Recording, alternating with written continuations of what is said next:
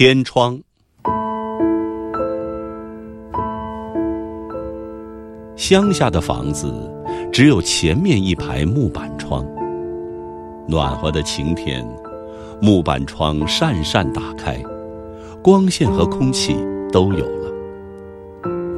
碰着大风大雨，或者北风呼呼叫的冬天，木板窗只好关起来，屋子就黑得像地洞里似的。于是乡下人在屋顶上面开一个小方洞，装一块玻璃，叫做天窗。夏天阵雨来了时，孩子们顶喜欢在雨里跑跳。仰着脸看闪电，然而大人们偏就不许。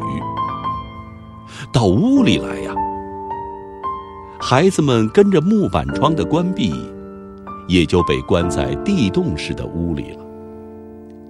这时候，小小的天窗是唯一的慰藉。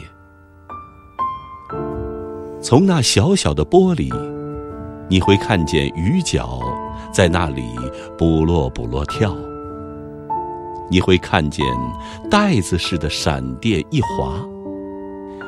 你想象到这雨、这风、这雷、这电，怎样猛烈地扫荡了这世界？你想象它们的威力，比你在露天真实感到的要大十倍百倍。小小的天窗。会使你的想象活跃起来。晚上，当你被逼着上床去休息的时候，也许你还忘不了月光下的草地河滩。你偷偷的从帐子里伸出头来，你扬起了脸。这时候，小小的天窗又是你唯一的慰藉。你会从那小玻璃上面的一颗星、一朵云，想象到无数闪闪烁烁可爱的星，无数像山似的、马似的、巨人似的奇幻的云彩。你会从那小玻璃上面掠过的一条黑影，想象到，这也许是灰色的蝙蝠。也许是会唱歌的夜莺，也许是恶霸似的猫头鹰。总之，美丽而神奇的夜的世界的一切，立刻会在你的想象中展开。啊呦呦，这小小一方的空白是神奇的，它会使你看见了。